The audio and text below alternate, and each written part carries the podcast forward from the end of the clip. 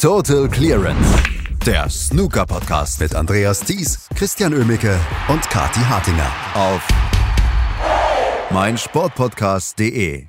Neil Robertson gewinnt die Players Championship 2022 so erwartbar, so unerwartbar ist das, was in Sheffield passiert, denn wir werden eine neue Damenweltmeisterin kriegen. Wir haben also eine ganze Menge zu besprechen hier heute bei Total Clearance auf meinsportpodcast.de und dazu begrüßen am Montagmorgen äh, euch Christian Ömicke und Kathi Hattinger. Hallo Kathi. Guten Morgen, Christian. Meine Güte, wir hatten gestern spannende Snooker. Wir hatten Entscheidungen auf die letzte Schwarze. Wir hatten Überraschungen. Wir hatten absolut unerwartete Wendungen aber halt nicht im Finale zwischen Neil Robertson und Barry Hawkins, sondern bei der Damen-WM, die diesem Finale gestern, finde ich, die Show gestohlen hat. Ähm, denn das war ein sehr souveräner Sieg für Neil Robertson und Barry Hawkins hat viel versucht, mehr als in den letzten Finals, aber es hat halt doch nicht gereicht. Es hat am Ende nicht gereicht und es hat am Ende auch erwartet deutlich nicht gereicht. Auch wenn man Barry Hawkins zugutehalten muss, dass er versucht hat, zurückzuschlagen das begann ja schon eigentlich ziemlich gut ähm, aus Sicht von Barry Hawkins, die 91 zum Start. Aber danach lief ja wirklich überhaupt nichts zusammen bei ihm. Äh, beziehungsweise Neil Robertson war einfach ja dann auch bärenstark unterwegs, die drei Centuries da in Folge zum Beispiel. Aber dass Barry Hawkins dann nochmal zurückgeschlagen hat, muss man ihm ja auch zugutehalten. Wir versuchen natürlich Positives zu finden jetzt, ne? Ja, absolut. Ich meine, das, das war eine schöne Sache. Das hätte vielleicht der Masters-Finale Barry Hawkins eben nicht geschafft, sich hier noch Frames 7 und 8 zu holen, ohne dass dann Neil Robertson einen Punkt gemacht hätte. Und ja, die 137 Total Clearance in Frame 8, das war ein sahneschnitten Frame hier für Barry Hawkins. Ja, ja, auch diese Phase von Neil Robertson, das hat man sich natürlich super gerne angeschaut. Ne? Drei Frames ohne Punkt für Barry Hawkins, weil der Neil hier ein Century nach dem nächsten raushaut, 100, 700, 530. Das hatte wirklich Stil. Das Problem für mich lag halt wirklich in den ersten drei Frames. Ähm, weil nach der 91 von Barry Hawkins eben Neil Robertson den zweiten Frame sich holte und dann auch den dritten Frame sich holte, obwohl Barry Hawkins schon mit einer 55 gut unterwegs gewesen war. Und so stand es 2 zu 1 für Neil Robertson und das war gefühlt halt schon zu viel. Da war gefühlt die Hypothek schon da für Barry Hawkins, die er dann nicht mehr los wurde und die natürlich in der nächsten Phase immer größer wurde. Das hat so ein bisschen für mich so die, die Aufregung gekillt und auch die Hoffnung irgendwie für Barry Hawkins schon ganz am Anfang, dass er sich diesen dritten Frame hat nehmen lassen.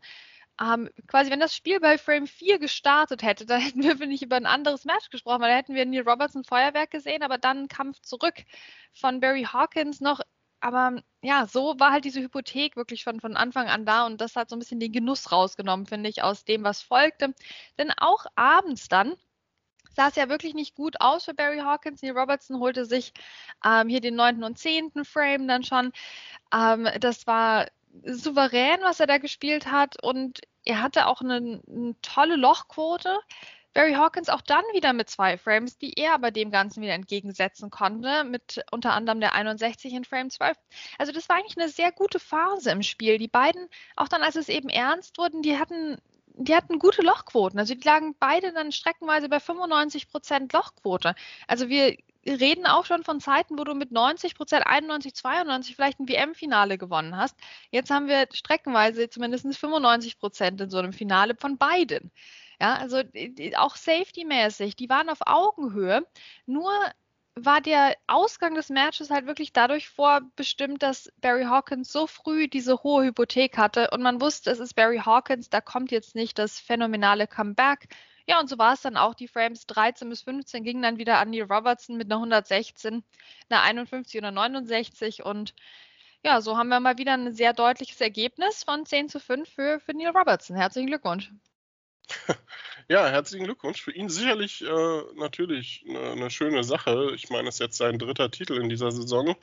Und ähm, auch das vierte Finale, was er erreicht hat, hat er ja auch äh, denkbar unglücklich verloren letztendlich. Aber ja, es ist so, so typisch für Barry Hawkins. Ne? Also, ach, es fehlt immer noch so dieser, dieser letzte Punkt, dieser, dieser, dieses letzte Aufbäumen auch, so, so mal ein Gesichtsausdruck. Ich will mal bei Barry Hawkins so einen richtig bösen Gesichtsausdruck sehen. So mal eine Faust auf die Bande, wenn er dann von 1 zu 5 noch auf 3 zu 5 rankommt, wenn er äh, von 3 zu 7 auf 5 zu 7 herankommt. Nochmal so, ein richtig, so eine richtig starke Reaktion, auch im, äh, im kämpferischen Bereich.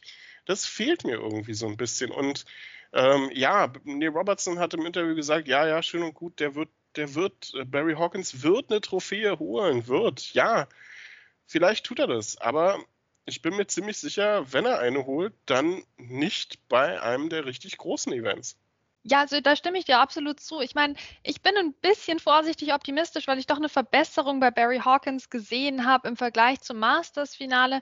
Im Masters-Finale war ich wirklich brutal enttäuscht, weil ich nach gefühlten eineinhalb Frames das Gefühl hatte, ähm, Barry Hawkins hat das Match schon aufgegeben und hat sich damit abgefunden, dass er das Ding nicht gewinnt und lässt es so entspannt austrudeln, dieses Finale, und will eigentlich auch gar nicht mehr als jetzt hier den zweiten Platz. Ähm, das war jetzt noch ein bisschen anders. Ne? Deswegen hat er ja auch fünf Frames geschafft in diesem Finale. Das war schon beeindruckend. Ich meine, hier die Frames 7 und 8 eben und dann auch nachher ähm, Frames 11 und 12, wo er doch gekämpft hat, wo er doch was versucht hat.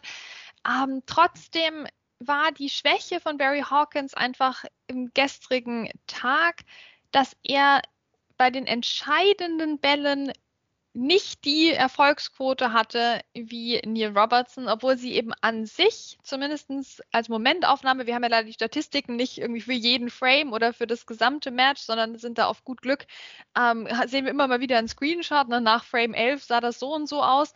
Ähm, ja, also die, die waren zumindest streckenweise eben vergleichbar von ihrer Lochquote und der Safety-Quote, aber trotzdem hat Neil Robertson halt immer die entscheidende Safety besser gespielt als Barry Hawkins und hat den entscheidenden Ball, den entscheidenden Einsteiger besser gelocht als Barry Hawkins.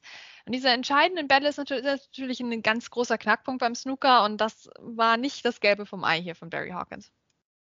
Jetzt müssen wir natürlich auch, wenn wir Barry Hawkins kritisieren, auch Neil Robertson loben, oder? Also das ist schon eine Bank wieder, was der in dieser Saison abliefert. Ähm, er ist ja einer dieser, bei denen man diese Statistik führt, äh, dass er in jedem Jahr, seitdem er gefühlt auf die Tour gekommen ist, irgendwie ein Turnier gewonnen hat. Also ich glaube seit 2006 oder so, ne, hat er jedes Jahr äh, auf der Tour ein Turnier gewonnen. Ähm, das ist schon eine beeindruckende, äh, eine beeindruckende Bilanz. Aber, aber, jetzt kommt das Aber. Kann er es denn diesmal auch in die Weltmeisterschaft tragen? Das fragen wir uns alle, und das Problem ist, es gibt keine Statistik, aus der wir das jetzt irgendwie ableiten können, weil Neil Robertson, der eine bärenstarke Saison spielt, ja, den hatten wir schon, ne? Neil Robertson, der viele Titel holt, ja, hatten wir auch schon. Das hat alles nicht dazu beigetragen, dass wir irgendwie seine Leistung im Crucible vorhersehen konnten. Das heißt, bis der Neil Robertson eigentlich nicht im, mal weit kommt im Crucible, können wir eigentlich nicht sagen, ja, dieses Jahr wird es für Neil Robertson. Das ist ein bisschen frustrierend, für ihn wahrscheinlich noch frustrierender als für uns jetzt als ExpertInnen, ähm, denn der gute Neil, der weiß ja auch nicht. Ne? Also hier drei Centuries in Folge in so einem Finale. Ja, geht da raus, dominiert das Spiel. Wie gesagt, von Anfang an lässt sich das nicht mehr nehmen, lässt gar keinen Zweifel aufkommen, dass er das Ding jetzt hier holen wird. Ja, und trotzdem, was heißt es für die WM? Wir wissen es einfach nicht. Aber natürlich müssen wir sagen, für jetzt die Saison ist Neil Robertson mittlerweile, hat er sich wirklich zum dominierenden Spieler gemacht, finde ich. Also wir haben vielleicht ein bisschen den Neil Robertson-Trend auch verschlafen, weil er ja in jedem Jahr mal einen Titel holt und so. Dann muss man schon mal warten bis zu Titel Nummer 3, 4, bis man sich denkt, ach Moment, Daniel Robertson ist außergewöhnlich gut im Moment. Ähm, na, wir haben ja doch eher über, über John Higgins gesprochen zu Beginn der Saison etc. Also Neil Robertson ist da, der, mit dem ist zu rechnen und das ist auf jeden Fall eine gute Nachricht für Neil Robertson-Fans. Definitiv. Also, Neil Robertson gewinnt die Players Championship und damit das Turnier der besten 16 Spieler der bisherigen Saison und mausert sich damit in der Rangliste zumindest mal zum zweitbesten Spieler der Saison hinter Zhao Shintong. Aber man kann eigentlich nicht umhin, als zu sagen, Neil Robertson ist der Mann der Stunde. Und Barry Hawkins, ja, wartet leider weiter auf den nächsten Titel. Und das tun auch diverse Damen, darunter die absoluten Top-Favoritinnen Rian Evans und Nonyi, denn die sind heute, wenn es um den Titel bei der Damenweltmeisterschaft geht, in der Junhui Snooker Academy in Sheffield nicht mit dabei. Aber das waren eigentlich nicht die einzigen Highlights gestern, denn was waren das für tolle Matches, die wir da dabei haben? Also allein das Viertelfinale zwischen Nucharut Wongharutai und Nonyi war ein phänomenal spannendes Match. Die Thailänderin führte mit 3-0 und am Ende ging es in Decider, der erst auf die letzte Schwarze entschieden wurde. Boah, was war da denn los in Sheffield gestern? Ja, was für Nerven wurden da benötigt, um weiterzukommen? Um Gottes Willen. Puh, also da muss man doch echt erstmal durchatmen, aber viel Zeit zum Durchatmen bleibt nicht, denn heute wird ja das Ganze schon entschieden, ja. Also heute Abend, oh, Nacht vielleicht, kennen wir die neue Snooker-Weltmeisterin. Absolut aufregend, was da gerade passiert. Und ja, dass natürlich beide Top-Favoritinnen hier rausgehen vor dem letzten Tag, ja, das ist eine Bank. Das zeugt von der breiten Qualität im Feld das zeugt aber auch von der, ja, sagen wir mal, nicht überragenden Saison, die Rianne Evans vor allem halt auch auf der Profitour bisher gezeigt hat. Also wir warten ja immer noch auf den ersten Sieg einer Profi-Snooker-Spielerin in dieser Saison. Das ist ähm, durchaus schlechter, als ich mir das vorgestellt hatte. Ne? Also wir müssen halt auch Erwartungen haben an die Damen, wenn sie bei den Profis mitspielen und die haben sie bisher nicht erfüllt. Wir hatten Onyi, die knapp dran war, Sean Murphy zu schlagen ähm, und äh, Craig Stedman hätte auch fast verloren. Also da haben wir auch mal eine super Leistung gezeigt, gesehen von Onyi, die halt dann auch wieder den Entscheidungsframe verloren hatte. Ähm, also zweimal knapp dran von Rian Evans, kam bisher nur sehr deutliche Niederlagen, obwohl sie natürlich teilweise auch echt schwere Auslosungen hatte, natürlich, aber ah, also das ist schon ein bisschen ähm, besorgniserregend, bin ich ganz ehrlich. Und jetzt haben wir natürlich eine Damenweltmeisterin, eine neue, das bedeutet, die kommt dann auch auf die Main Tour. Ähm, und das bringt dann natürlich auch nochmal eine neue Dynamik rein, ja. Also da sind jetzt eben Onyi und Rian Evans nicht mehr hundertprozentig ne, gesetzt als die Top-Damen, sondern da könnte jetzt auch ein neues Gesicht auf der Profitour vielleicht eben für, einen, für, für Siege oder für mehr Siege im nächsten Jahr sorgen. Also das finde ich schon ganz spannend. Absolut. Ähm, und aber durchaus, wenn man jetzt noch von Favoritinnen sprechen möchte, wäre es, denke ich mal, die Thailänderin ähm, Mink wird sie genannt, Nucharut Wongharutai die aber auf Rebecca Kenner trifft. Also die ist ja auch nicht unbedingt Main Tour unerfahren. Ne? Die haben wir jetzt schon dabei gehabt beim Shootout. Da ja durchaus auch für, ähm, zumindest beim Publikum, Furore gesorgt. Interessantes Line-up, aber das andere Halbfinale, Wendy Jans gegen Jamie Hunter, auch interessant, aber war so nicht zu erwarten. Nee, das konnte man nicht erwarten.